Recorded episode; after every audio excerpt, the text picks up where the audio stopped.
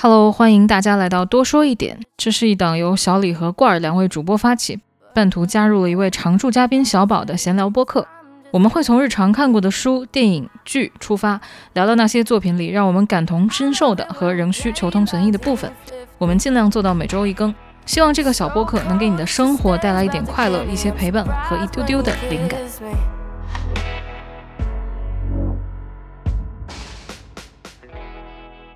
我们又到了一周一度多说一点现场，今天我们又是几地分居。太忙了，太忙了，无法相聚在一起。然后这期节目呢，我们还是兢兢业业的把我们要看的电影都看完了。其实看完了之后，我们都有挺多想说的。看完之后，疯狂的写了一堆我们当下的感受，然后就再也没有时间去整理它了。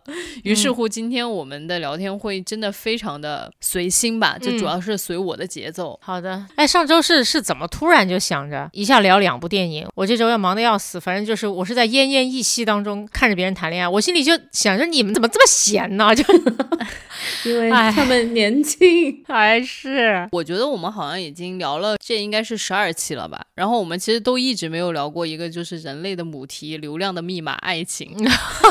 然后刚好罐儿也说了，之前我们就一直想看这两部，嗯，然后就想说，那择日不如撞日，这一周就聊。对，然后呢，我就发现了纽约的一个雨天和花束般的恋爱其实是有一个特别好的逻辑线在里面的。纽约的一个雨天，他告诉大家谈恋爱最后还是要找一个对的人，能聊得来的，说话有机锋的。结果后来花束般的恋爱，咔咔给你打脸，聊在一起有啥用？最后还是得分手。他们可是耗了四年才分，不错了。对于一个现代人来讲，应该是交往的一个。对吧？蛮长一时间了，所以我们还是从剧情开始吧。纽约的一个雨天呢，实际上就是讲的甜茶扮演的这个角色叫啥来着？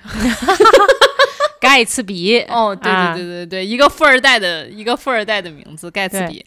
盖茨比和他的大学的女朋友吧，去纽约，因为大学的女朋友有一个采访的机会，可以采访到当今世界上大家可以理解为最牛逼的这样的一个导演吧。对，你就当是中传媒然后的大二学生可以采访张艺谋。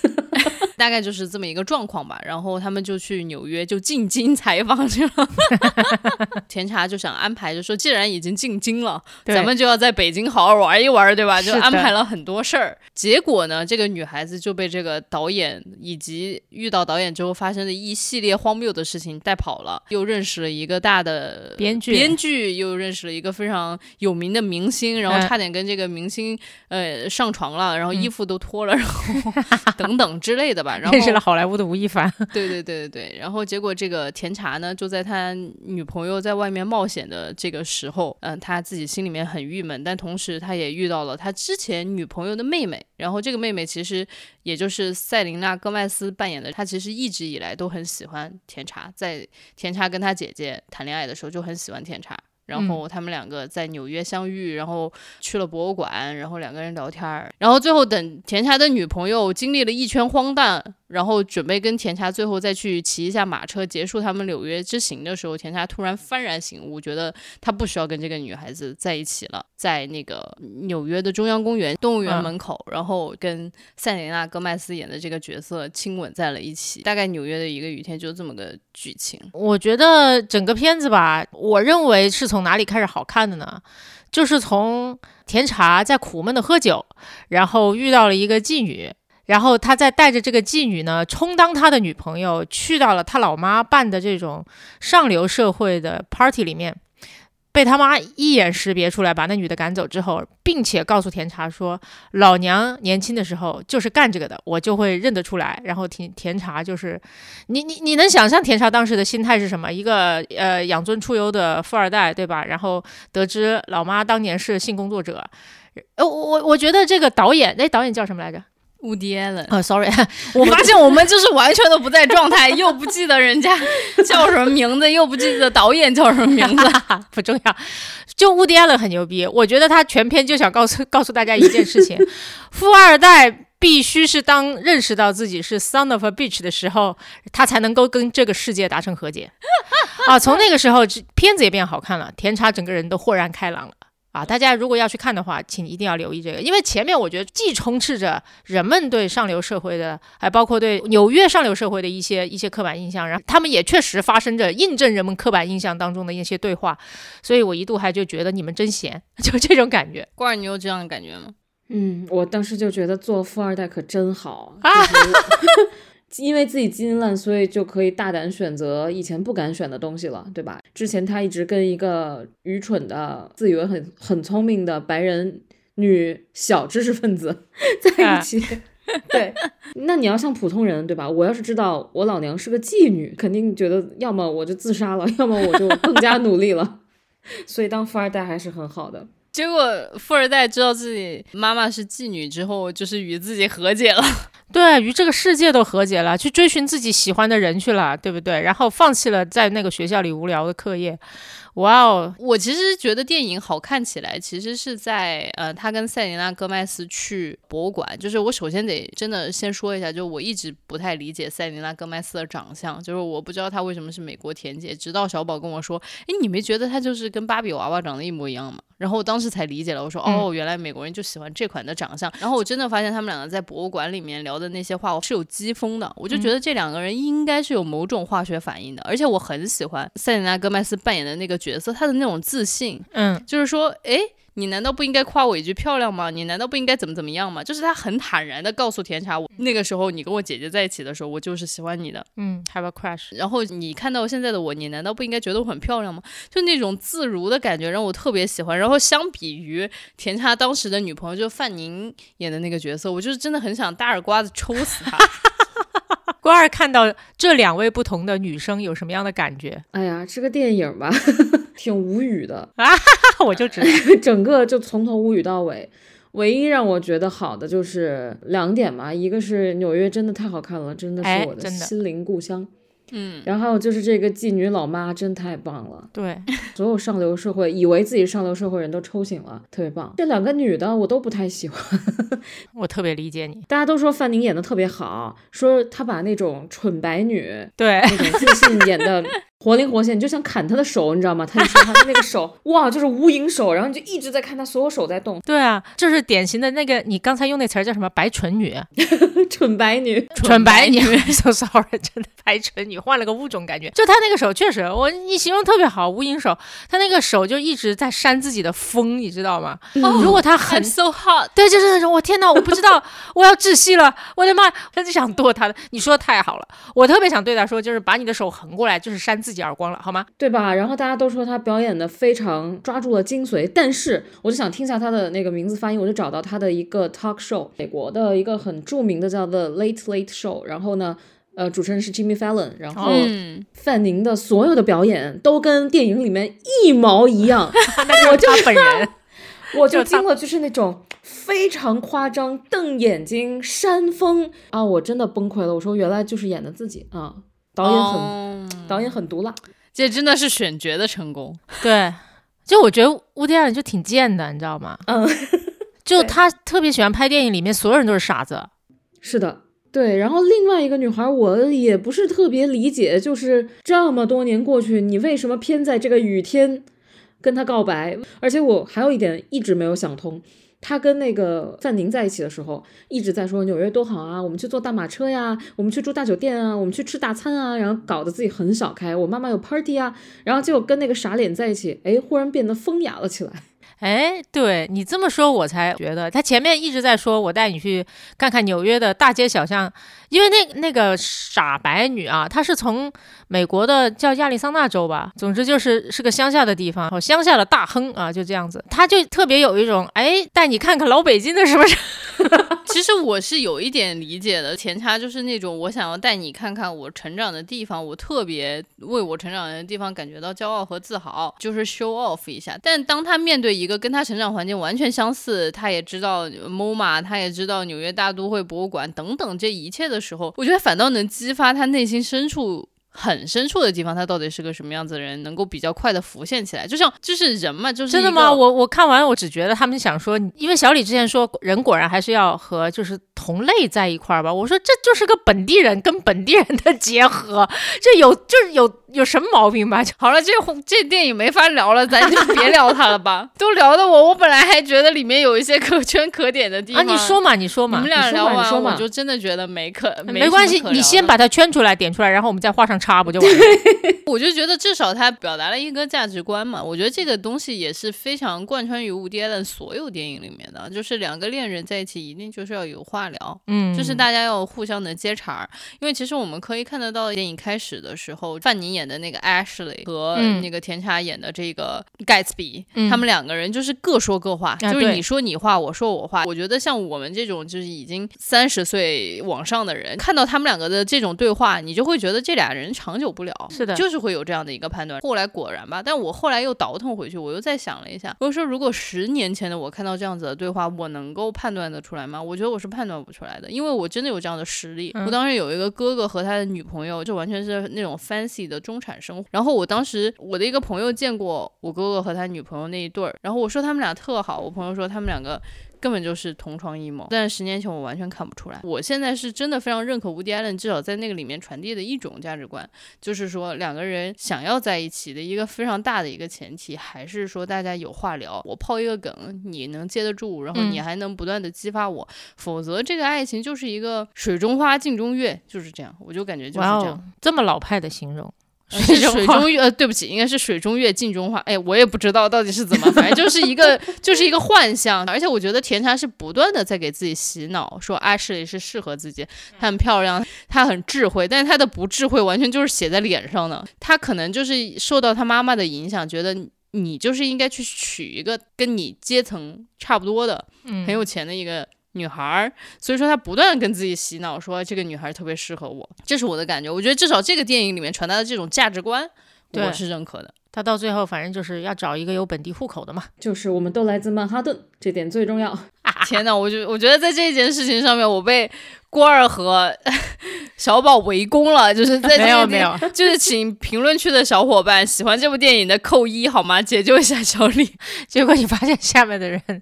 都在写七七七七七，替你挽个尊，也不是挽尊啊，就是 好直白。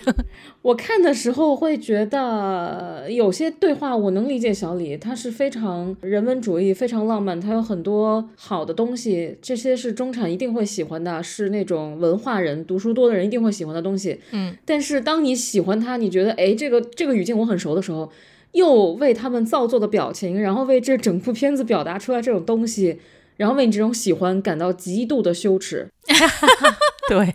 就想，哎，我都三十多岁，怎么还会喜欢纽约这种小时代，对吧？这种感觉，我完全庆幸有这样的片子在，因为我觉得在内心深处我是喜欢的。纽约小时代不是，我就内心深处是喜欢这种对话的。但是我觉得在现实生活当中根本无法实践这种对话，我就只能看着这种电影，然后偷着乐，就是浮出一些就是阿姨呀、姨母啊的那种笑容。对，但是我就非常知道，就是在现实生活中自己可能是不会允许自己发生这种。对话，或者说也没有这种机会跟自己有这样的对话吧。你你说那里面对话很好，我我是同意的。就乌迪·艾伦拍的基本上都是话痨片嘛，本质上我是喜欢话痨片的哈。但是就有另外一个典型的恋爱话痨片，叫《爱在日出》，《爱在三部曲》。爱在叉叉三部曲哈，我我一部也没有看完，一部也没有看下去。但那个恋爱的话痨片我是看不动的，我也不知道为啥哈。呃，这个呢，我就觉得也是有一点勉强。他们那里面人真的是说太多了，与之形成鲜明对比的就是《花束般的恋爱》，其实也有很多的。话对吧？也有很多语言，但是他那个语言大量的都是以独白的形式存在的。你会发现，啊，纽约的一个雨天里边，就两个人不停的说，两个人不停的说，或者是一个人不断的去跟别的人说话，对吧？有的是各说各话，就好像甜茶和他的呃应该是前女友了啊。然后有的是不愿意跟你说话，你非要跟我说话，比方说甜茶和他妈。然后还有的就是那种话能够跟话接上，然后也就是小李说的。有季风存在哦，等等，但是这就是在那个花束这个电影里边的，你就发现同一个场景，先是男生有一个心理独白啊，他看到一双鞋，心里想了什么东西。同样又切回到女生的镜头，还是同样一个场景，女生想了一个什么样的东西。然后五分钟过去了，两个人一句话都没有说。我觉得这，我觉得这两片子真的风格差别好大，充分体现了两个不同的民族吧，然后他们的特性。我觉得这只能代表两个不同的导演他们的特。我觉得是有一些就是不同地方的人的那种感觉的。纽约真的就是一个所有人都在哔哔哔哔哔哔哔的地方呀。关儿，你在那边哔哔哔哔哔哔哔哔吗？哔啊！因为纽约特别自由，然后老外也都挺能嚷嚷的。反正纽约就整体感觉很吵。我记得我刚去纽约的第一个星期嘛，然后去找房子，然后去我们学校那边注册，然后又绕到 Times Square 那边去参观。整个你就感觉 Times Square 的那个地都是震动的，车和人那种声浪。哇！我当时想，这真的叫世界级都市。嗯，然后呢，会觉得烦吗？刚开始超级烦，呃，待久了以后，有我记得我们是第二年去的那个旧金山。然后旧金山那天正好赶上国庆吧，然后大家都去海边看花了，然后城市里就特别安静。遛完旧金山的街，我就决定再也不来这个城市，太静了，我受不了，简直像鬼城。然后等回到纽约，又是那种热热闹闹、很沸腾，然后夜里的时候，你都会觉得这个城市永远不睡觉的那种感觉。肯定还是跟他所在的城市，他的这种城市的风土，它其实还是影响了在那一方水土的人。嗯。都已经说到了花束，我们就再说说花束的这个剧情吧，交给官儿。花束这个剧情其实就是讲一对奇怪的男女都不太合群儿，然后呢，他们因为 躲雨，然后又都错过了电车，就都去找了一个地方过夜。然后过夜的时候呢，两个人先发现自己的穿的鞋，呃，型号是一样的，然后又都认出了押井守，总之喜欢的所有东西都一样，对，非常聊得来。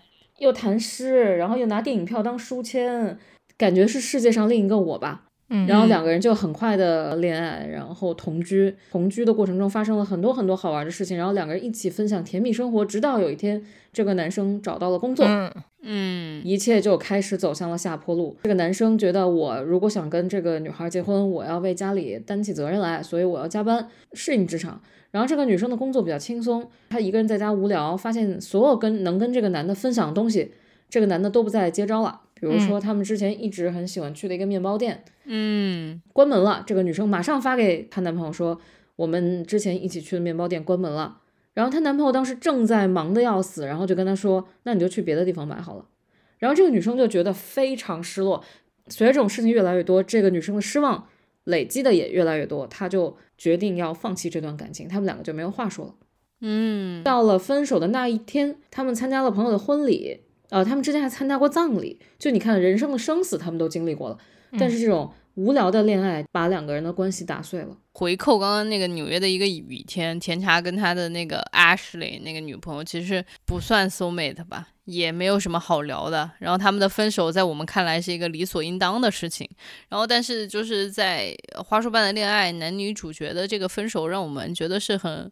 扼腕的一件事情，因为他们看上去好像是非常的是像 soul mate，所以说网上有一个特别流行的、特别高赞、特别多人认可的这样的一个评论，就是说爱情果然就是始于 soul mate，死于柴米油盐酱醋茶。他们互相真的特别能聊，啥都能说到一块儿。你们觉得这个就是 soul mate 吗？然后如果你们觉得这是 soul mate，那是不是所有的爱情都是？开始于 soul mate，然后最后只要但凡进入到这种日常的生活，他就会坚持不下去。我先听郭二，我不觉得他们俩是 soul mate。其实这个电影看的，我跟你说这两部电影看的我都非常懵，都是文艺青年，都是文艺青年叫好的那个 片子。真的，首先我特别伤感，因为就是大家愿意推荐给我嘛，说明大家把我当文青看。然后结果我看完了，发现我一部都看不懂。我想这都是啥呀？可能是我真的老了，因为纽约那个我就不说了嘛。嗯，这个看得我更是一头雾水。就是你为什么会在一起？你为什么要分开？其实都特别牵强。就比如说，我觉得 soul mate 就是你们用一样的东西就叫 soul mate 是吗？我觉得他们的定义特别的浅。对，因为我我之前喜欢过，是我唯一一个喜欢上的跟我用一样东西的人。他不是 soul mate，他后来发现是姐妹，你知道吗？就就我不太相信这个审美完全一致是爱情的到来，对它可能是别的。另一个，我就觉得这个女的她喜欢的是其实就是世界上的另一个自己，我觉得她挺自恋的，对啊她，喜欢这种嗯巧合，就这种巧合是一种惊喜，你感觉我的我的爱情是被神眷顾的。嗯，呃，所以当有一天这个神走掉了，那个人就是那个男朋友是谁不重要，因为另一个我死去了。哎，所以我觉得他没有把她当 soul mate，他们的那个这灵魂是没有任何共振的。这个女的只是找到了照镜子一般的自己而已。哦，所以就是还轮不上谈什么是不是柴米油盐酱醋茶杀死了他们，就在官儿看来，就是他们本身在一起这件事情就是挺挺有意思的，挺有毒的。对，我就觉得无论是在一起的理由还是分开的理由都好弱，在我看来啊。嗯当然，我不是说这部电影不好，我觉得它还不错，他把一些挺简单的东西拍的挺美好的，这这是我的感受哈。嗯，但确实前面拍他们在一起的时候，你知道吗？如果我我在一个餐厅里面吃饭，听到隔壁有一男一女，然后在那里约会或聊天，然后这个女生说我喜欢谁谁谁，那个男生说真的吗？我也是哎，哇，好巧，我就要白眼翻上天，你知道吗？就是我就觉得好烦，我我不知道那种感受是什么，然后我我我只是觉得很好，就真的我要是遇到一个跟我有相似爱好的人，无论是其中的一两样，还是真的大范围的爱好很重合，我觉得我都挺 peace 的。我会有一点吃惊的前提，只不过是因为我喜欢的东西很奇怪，但真的有人和我一模一样的，我我是吃惊，但我没有惊喜。就喜在哪里呢？你你跟人撞衫的时候也没有惊喜啊，谁丑谁尴尬。对啊，你跟人撞，哇，你今天穿了跟我一模一样的衣服耶，好巧，天 soul mate，不可能吧？那为什么喜欢同样的书就是 soul mate 了？随便一本书销量在中国五万册以上，五万个都是你 soul mate 你在瞎说什么啊，啊一万册以上，能卖上一万册叫畅销书。我们能不能不要揪这个东西？就总之有一万人，一万人都是你 soul mate，对吧？就我就觉得好奇怪。哇，罐儿说罐儿说，我有时候真的在想，我能理解小李的崩溃，因为小李比我跟小宝都小，对吧？嗯，就是我觉得越年轻，可能离这两部片子会越近一点，因为我我跟小宝有同样的感受啊。以前在我年轻的时候，在十年前，我听到有人跟我说我跟你喜欢东西一样，尤其是一个好看的男孩的时候，你会觉得天呐，世界都亮了，星星都 啊，发光。就我现在，或者都不用现在，可能五年前的时候，如果有男生长得漂不漂亮跟我说我也喜欢你这个东西，我会想他可能是要来骗炮。那长得不错也可以嘛。对，长得还不错，不知道谁骗谁。这个就是一个嗯节目效果，这个刚刚是危险发言。看危险发言，就就我刚刚想说是是在一起这个理由呢，其实没有特别大的说说服力哈，呃，然后然后分开了这个理由，你说柴米油盐酱醋茶，我觉得。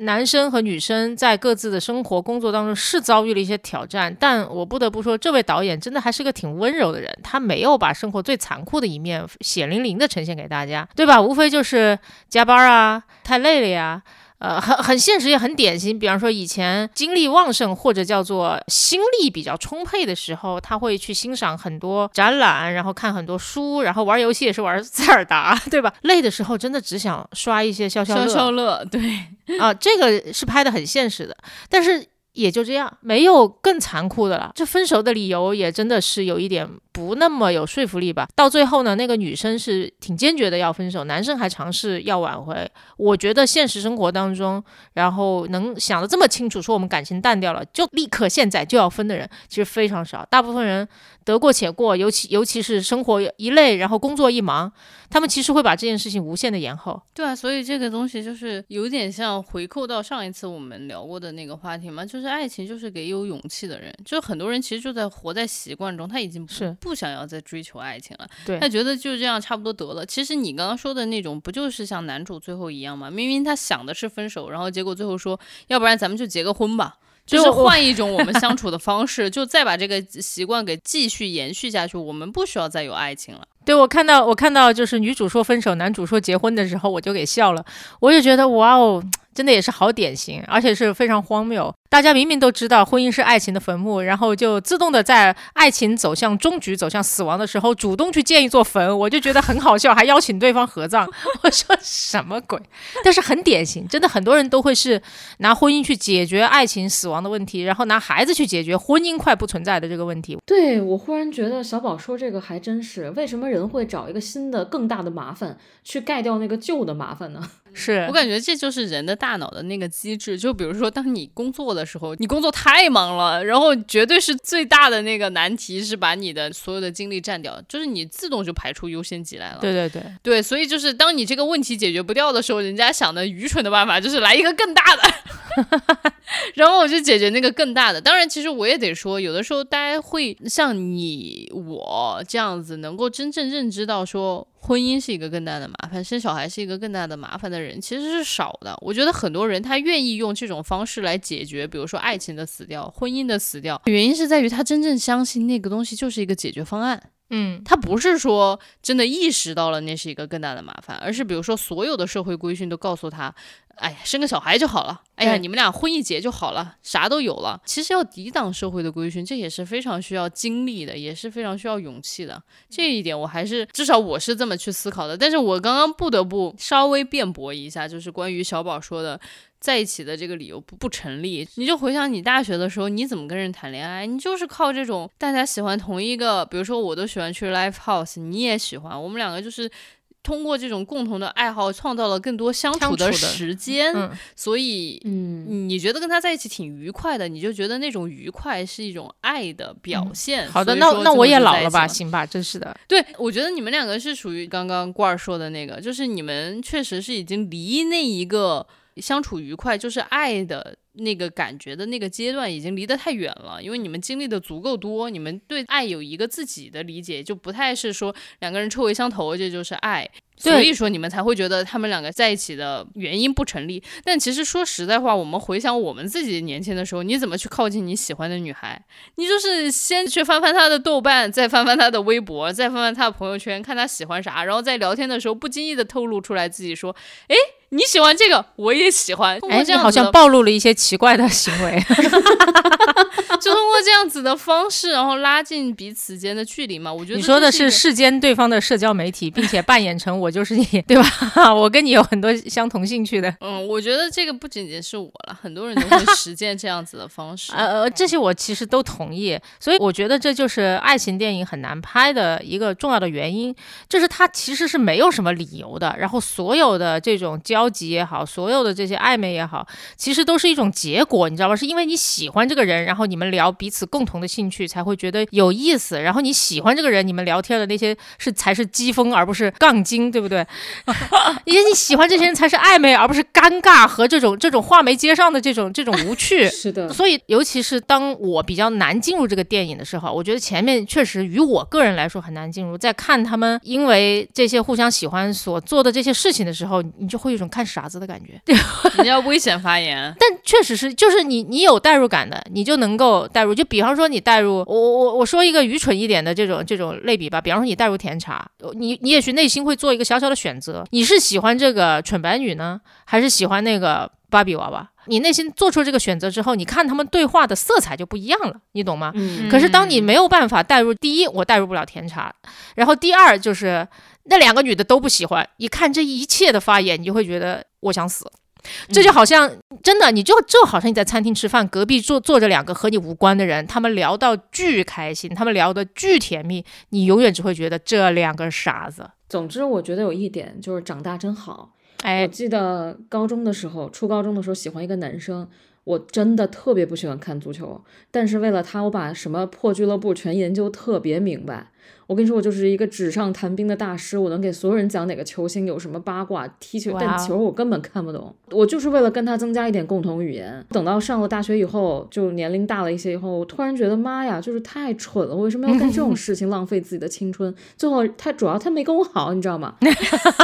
啊，这才是原因吧对，可？能跟你好了又是另外一套 没。有，我就觉得你长大以后不会再强迫自己。当然，我相信他们两个绝对没有强迫对方，他们真的是一种幸运的巧合。这种巧合确实会给大学生带来很多迷幻的感觉，就是神眷顾了我们的爱情。但其实可能像我跟小宝看就觉得想这么多，对吧？因为今天 我们在公司里讨论了一个事情，就是电影部的一个同事说，这个爱情哭哭片的票房嗯为什么比爱情喜剧片的票房要好很多？而且大家都觉得爱情喜剧片好看，爱情哭哭片难看。嗯，我给的解释是因为我们老了，年轻人都哦爱看爱情哭哭片，年轻人都觉得爱总要有一些悔恨、挫折，有一些裂痕才叫爱情，要天崩地裂，要刻骨铭心。啊但是我们真的老了，我们经历不起那些破玩意儿了，所以我喜欢看一些大团圆啊、合家欢啊这种爱情喜剧。我觉得就是嗯年龄的问题。就是很有年纪长上来了，经历多了之后，其实内心的叫什么负担也重了吧？有的时候就是需要一些快乐的事情，还可以点亮自己。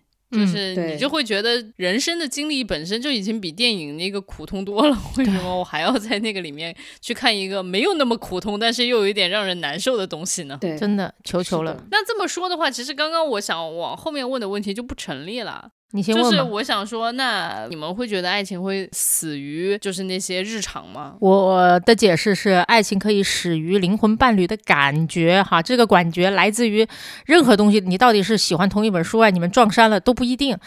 同时呢，爱情会死于一些柴米油盐酱醋茶的感觉。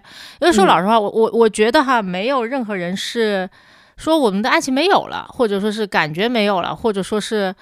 别的什么，其实都是一个人在自己的生命过程当中遇到了一些自己的挑战，而那个挑战是你的伴侣真的帮不上任何忙，或者是他已经失去了介入的最好机会，等等，然后你陷入了孤独，然后这个是终结，所以他柴米油盐酱醋茶只是一种，也是一种幻觉，你知道吗？我觉得当他的生活没有遇到巨大的挑战的时候，那些都是生活的乐趣啊。然后，然后你遇到了巨大的挑战，真的，你吃中午吃个泡面你都能哭，就所以我觉得，我觉得都是幻觉。这个女主挺让我感慨的，因为电影一上来，她不是讲二零二零年嘛，嗯，然后她身边有另外一个男孩儿，这个男孩儿好像他们聊着一些非常俗套的话题，是买西装还是干嘛？嗯，总之是一种感觉要结婚的状态。我我忘了他们具体说的什么，反正非常柴米油盐。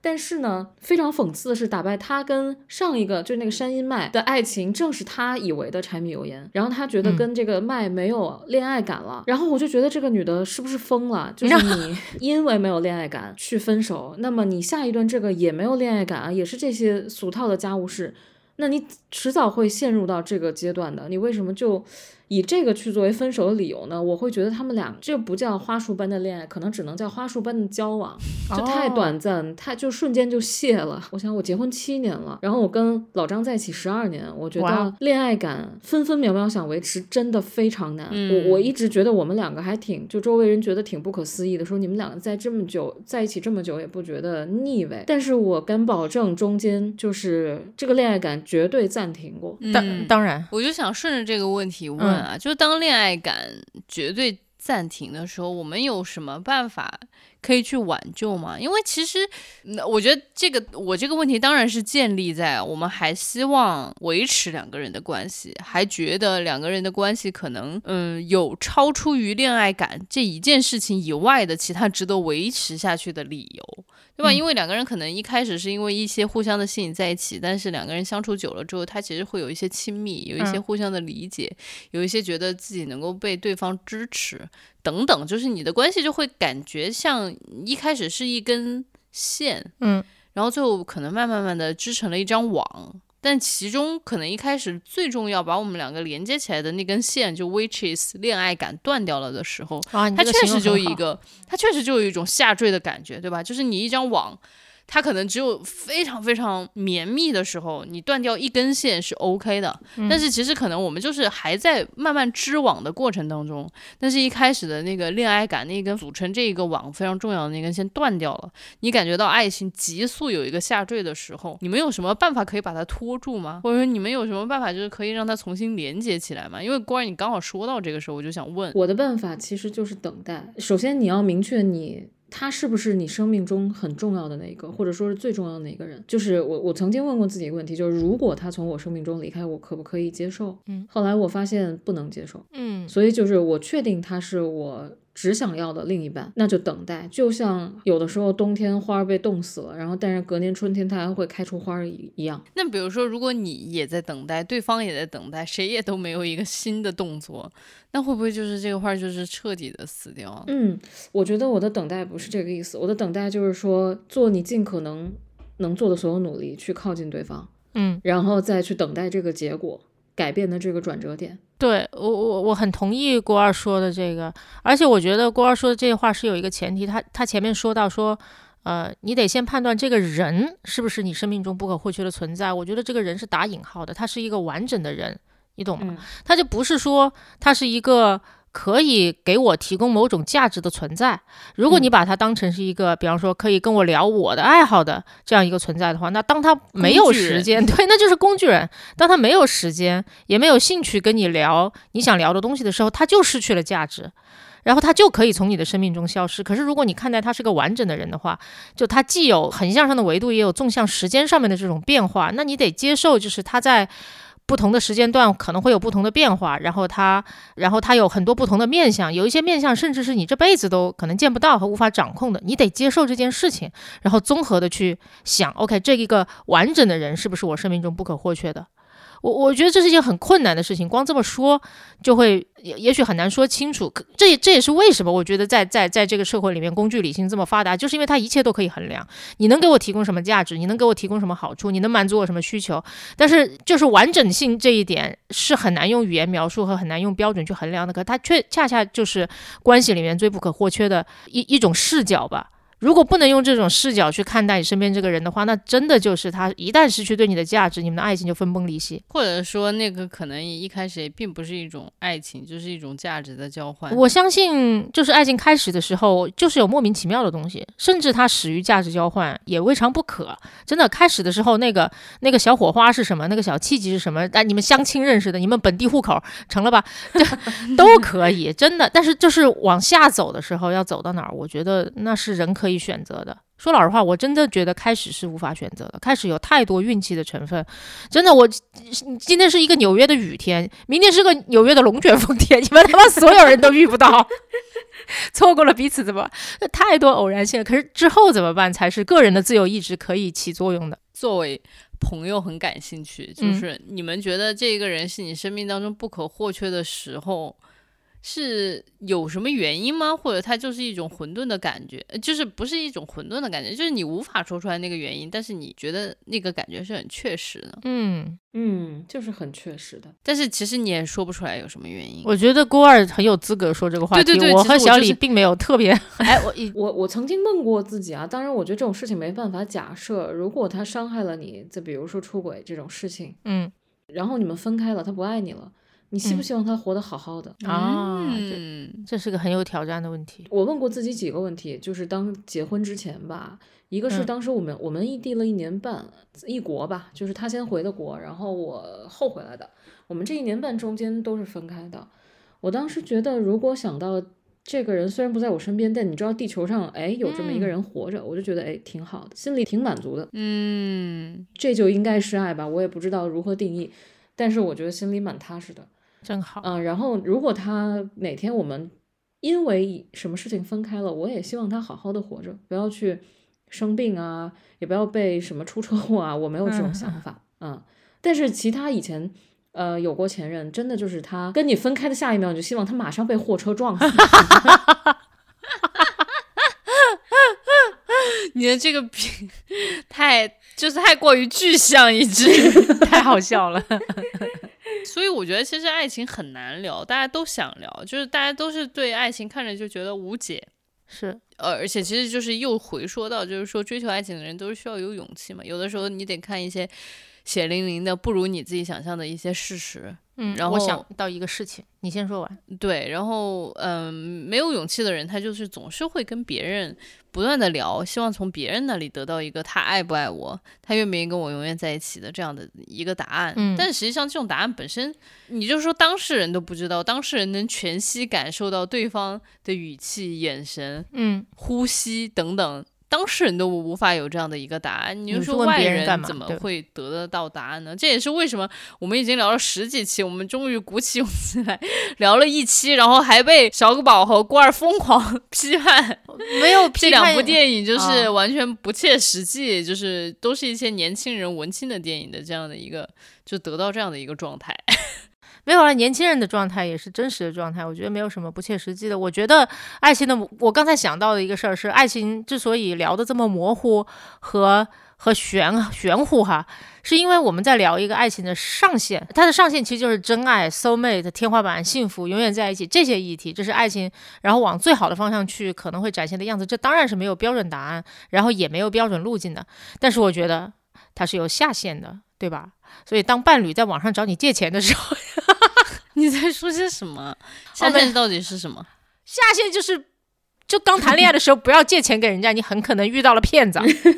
大家要看一下小李现在的表情，就是那种极其嫌弃的表情，不是，我是在怀疑你是认真在说这个话吗？是真的。因为因为我觉得，虽然大家都很想知道啊什么是 soul mate 呀，哦原来就是一种感觉啊，但是大家也千万不要因为我感觉意识好就给对方打钱，好吗？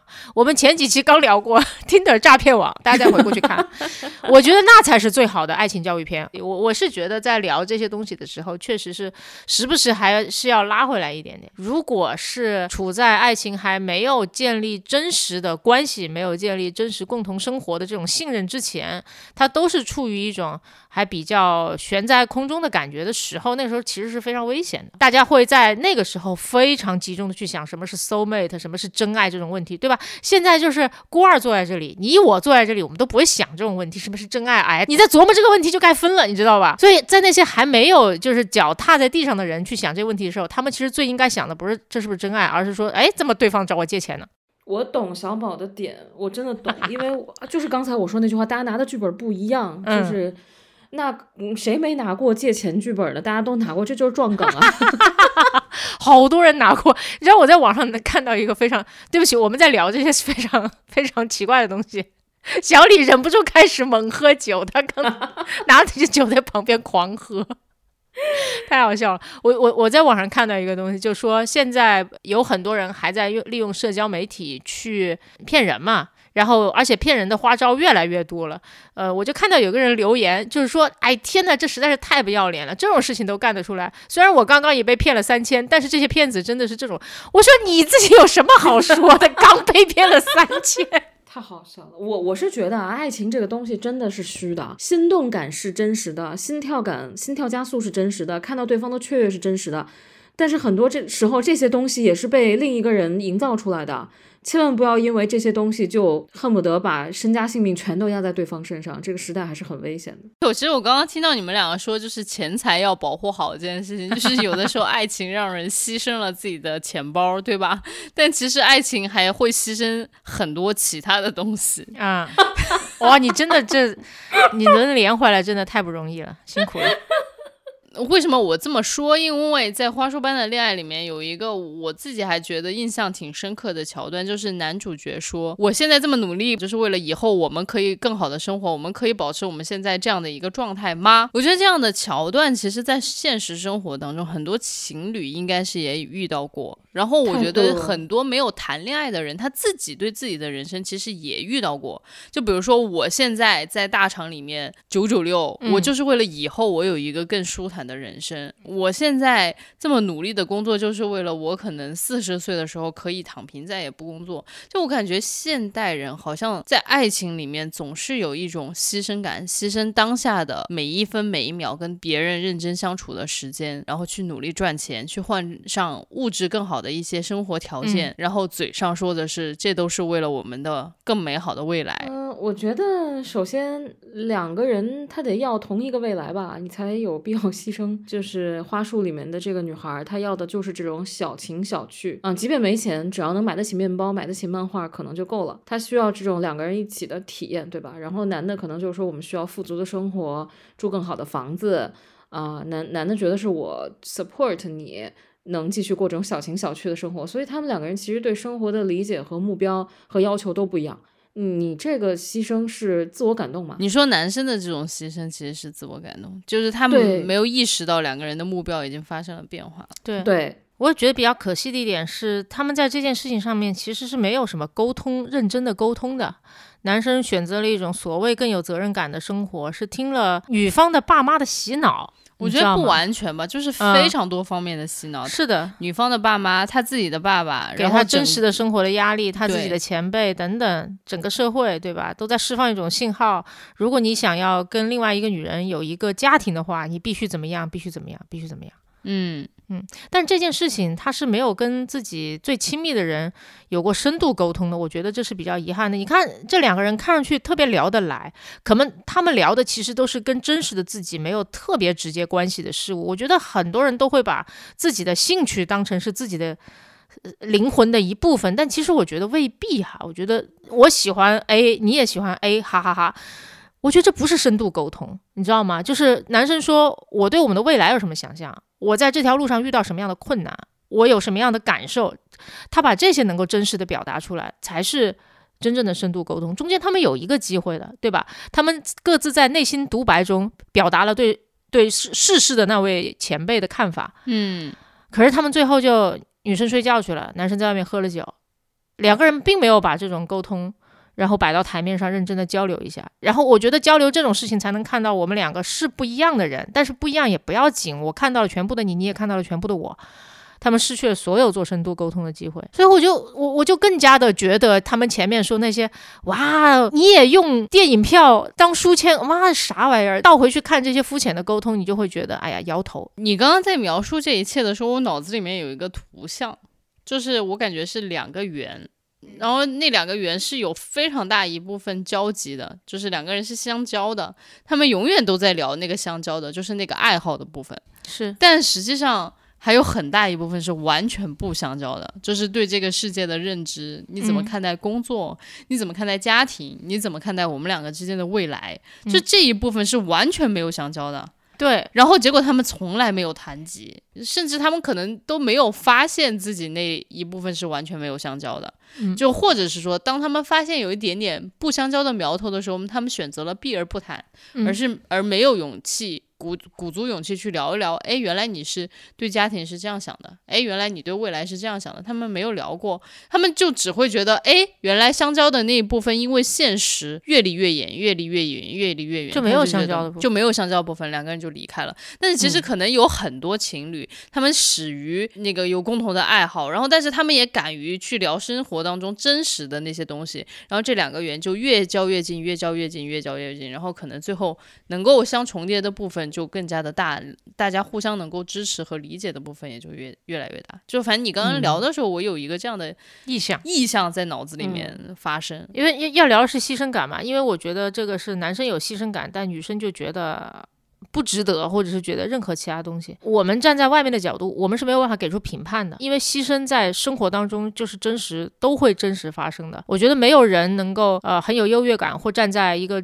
制高点就说啊，所有的选择都是你自主做出的，做出就不要有牺牲感，就就没有人有资格说这种话，也没有人有资格说不要为另外另一半牺牲任何东西。我觉得没有人是的，但重要是你，这是你们两个的事情，你们两个成年人能不能沟通清楚？嗯对，而且我你这么一说，我可能会有一种感觉，比如说，当男主角呃工作开始越来越忙的时候，女主角她其实我觉得她是一种没有言说出来的一种牺牲感。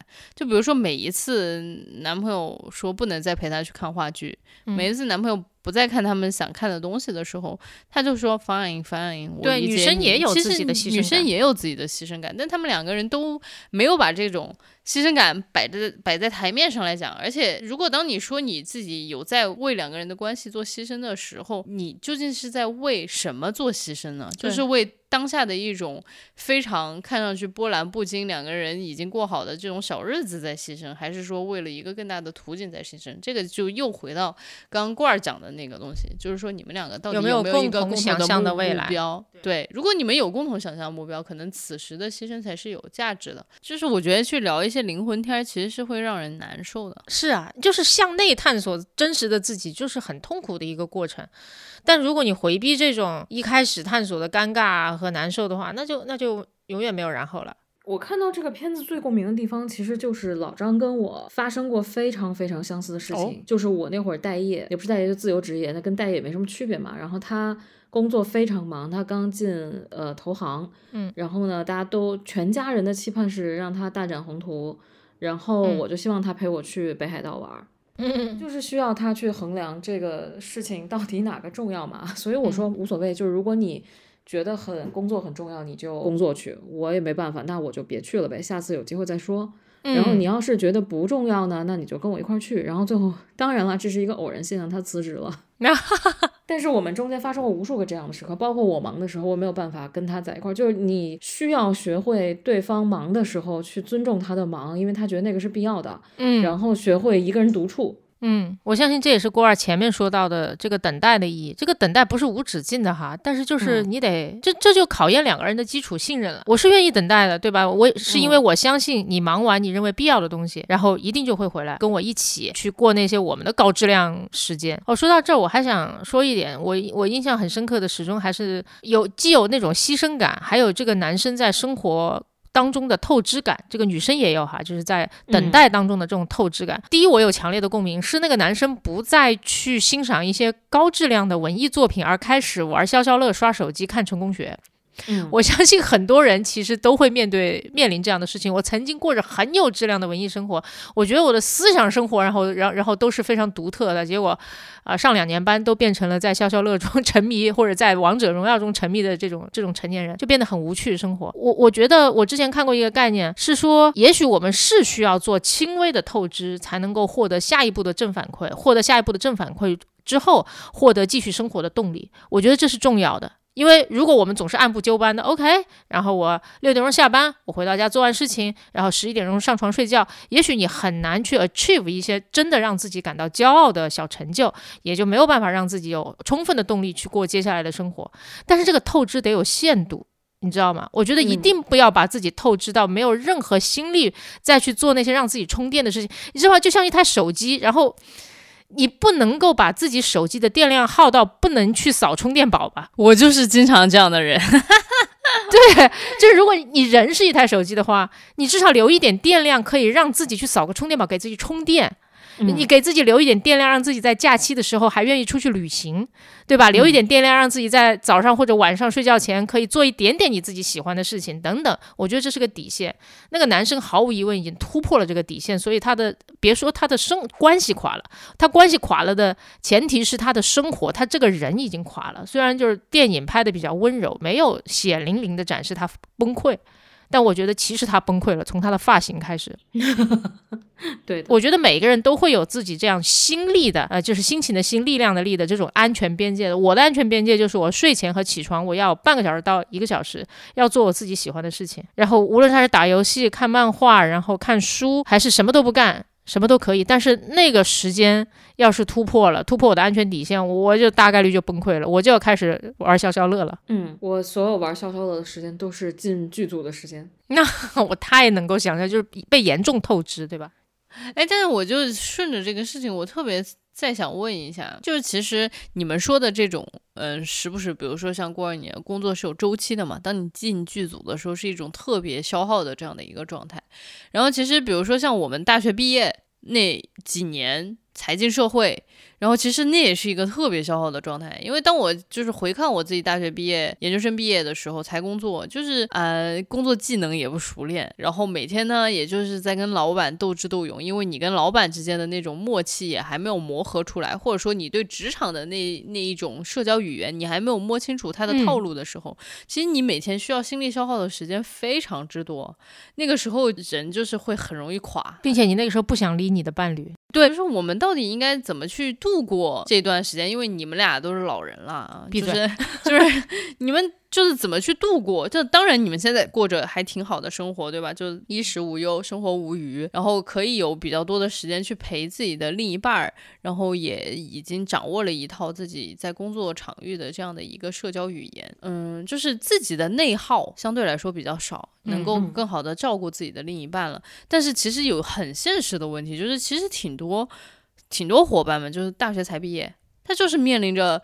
饭也吃不太饱，可能还要向家里面要钱，然后其实要钱的时候也觉得自己还不够那么体面，也有一些内心的挣扎和纠结，然后还要跟自己的同事斗智斗勇，跟自己的老板斗智斗勇，这个时候到底应该怎么谈恋爱啊？就在那个时候，就是又没钱，心力又交瘁。当然，我的建议就是那段时间别谈恋爱，就是我就是一个 害怕这种挑战的人。但其实很多伙伴们，他们是在大学或者研究生的时候就已经谈了恋爱，并且也觉得自己的那个恋爱对象挺好的。嗯，那。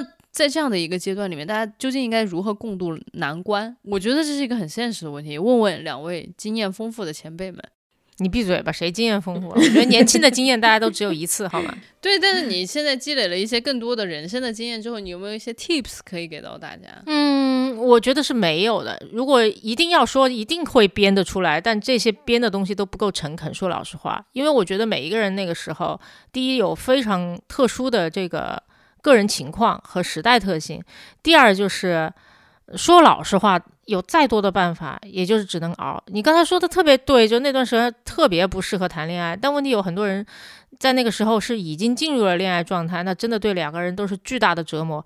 而且他年轻，就是因为他不懂嘛，没经历过。而你已经经历过，你告诉他他是不会明白的，你知道吗？都是经历过才明白。所以那可能就是年轻的一个代价吧。之前有一个脱口秀，然后叫做《青年危机》，然后我觉得他说的特别好，我我特别同意里面说的那些话。就是第一，我知道有很多人年很多人年轻就觉得自己了不起或者怎么着，以及有很多人总是把这种年轻就是很棒而挂在嘴嘴边。有的是年轻人，有的是已经呃不年轻了的人，但是就我就觉得 fucking bullshit，这年轻人太糟糕了，真的。大家有空也可以看那专场，哎，到种草环节了，真的。对不起，没有没有到种草环节，但真的可以去看一下那个叫青年危机。我觉得青年危机比中年危机更烦。中年危机你有很多问题，是因为你有很多责任。年轻的时候你觉得自由，是因为没有很多责任，而没有责任的原因是因为你傻，没有人敢把责任交到你的身上，连你自己都不敢谈恋爱，搞毛啊，对不对？所以好多时候就别人问我一些问题啊，以前我就觉得说，哎呀，是我聪明，给你说是瞎掰扯，我也，但现在我说我不能提供答案。但我能够提供一些同理，就是说，哎呀，面前的这个人跟我年轻的时候也没什么差别，他看上去现在还有点智慧，但他其实年轻的时候一样傻。因为，因为说实在话，我觉得深陷困苦当中的人，内心深处是知道自己的路只能自己淌出来的。可是大家都忍不住要去问，然后忍不住要去说。很重要的是要排遣孤独感，而不是找到真正的解法。大家在各自的冰窟窿里面，然后互相。隔着冰墙在喊，我这里好冷啊！我告诉他，我也是。其实我没有很冷，但我跟他，我也是。然后他说，哦，你也辛苦了，大家一起加油吧。我说，你自己加你自己的。啊对，大概就是这么一个过程吧。我觉得小宝说的有一点特别对，就是你就算给年轻人说一些自己的经历啊或者建议，他们也不会听的。就是。他们就是会撞南墙的，嗯，反正总之二十多岁就是傻，嗯，当然二十多岁也有聪明人，但是横向对比是有聪明和傻的，但跟你纵向比，你二十岁肯定会比三十岁傻。如果你二十岁比三十岁聪明，这个人就别活了，对不对？三十岁怎么了？就是你越活越抽抽，怎么现在那就别过了，对不 对？嗯，所以我就觉得二十岁既然傻，就你你一定要相信这一点，二十岁就是傻。那么你相信这点以后，就用自己的傻的这段时光去多做一点想做的事情，不要等到三十岁你聪明了，发现很多事情你不会再做了而后悔。哇，你们真的说的太好了。但小李有一些，就是我觉得除此之外吧，就是他们其实就是一种非常放任的方式，就是去经历吧，小伙子们，去经历吧，姑娘们。但小李呢，可能就是离二十多岁脱离还没有那么久的时间。我我也不 是让大家都纯粹去经历放纵自己就算了，我都跟大家说了，不要轻易借钱给别人，也不要轻易找网贷借钱，没有了。对，就是你就吸画了一些，就画了一些底线，就花了一些底线。对啊，我我我还试图是把天花板捅高一点，我还来是想说，加油！就我希望大家有一个很好的就是预备的心态去面对它，就是不要带着一副啊，就是美丽的新社会我来了的心态闯入这个险恶的丛林。就是我觉得大家闯入险恶的丛林之前，真的就是要在你自己的心理层面做好非常多的预备。当然，我知道做好这些预备工作，并不会让你的才毕业的生活变得有任何真实水平上的提高，但是我觉得不会让你受到一些惊吓，就是啊。这个社会怎么是这样的啊？对我的女朋友要离开我了啊！我的男朋友要找我分手。对，这个世界原来不是围着我转的。对，就是我不希望就是大家在这种时刻就受到一些惊吓，就是受到一些非常大的惊诧的冲击。二十几岁我们就是会遇到非常多的困难，二十几岁我们就是没钱。也喝不了好酒，也靠不上父母了，然后老板也每天都苛责你，就是要做好这个准备。几乎没有什么人二十几岁的时候能逃脱这样子的苦，但是只要踏踏实实过日子，就是我就觉得过几年就会好起来。但是我就是说我如果有但凡一个建议可以给到年轻人，就是我还是想把这个天花板拉高一点，让大家 就是遇到困难的时候有个盼头。遇到困难的时候个盼头，什么意思？叫做哇哦，以后会更难呢？这话没错呀，我就想补充，我就想补充这个，就是二十多岁你发现这么荒谬，对不对？三十多岁一样很荒谬，对吧？你二十多岁发现你靠不上父母，三十多岁你会发现父母还要靠你呢。哎呀，哈哈，太逗了！你知道吗？在在那个路上的时候啊，我跟小李在聊说，每一个人的大学毕业这两年都是非常非常辛苦的。电影里面那人也不是说嘛，五年就好了，对吧？我觉得哇，五年有点长。然后。呃，顺利的话两年，然后不顺利的话五年。可是我想，如果人生的道路就是一定会在二十二岁到二十五岁那一阵子有一个两米的巨坑，所有人都要往里面栽一下的话，这条路他妈是不是有问题啊？就对，小宝其实想表达就是学校和社会之间的这个 gap 是不是有点太大了？对啊，是有什么大毒吗？是不是我们就在学校里面不应该在这种象牙塔里面，就应该早一点出来接触真实的社会？早一点掉坑里吗？我不知道，我不知道，我就总觉得哪里不对。如果就就就那句老话嘛，从来如此便对嘛，我就觉得从来如 此错更大好吗？真的就特别有毒。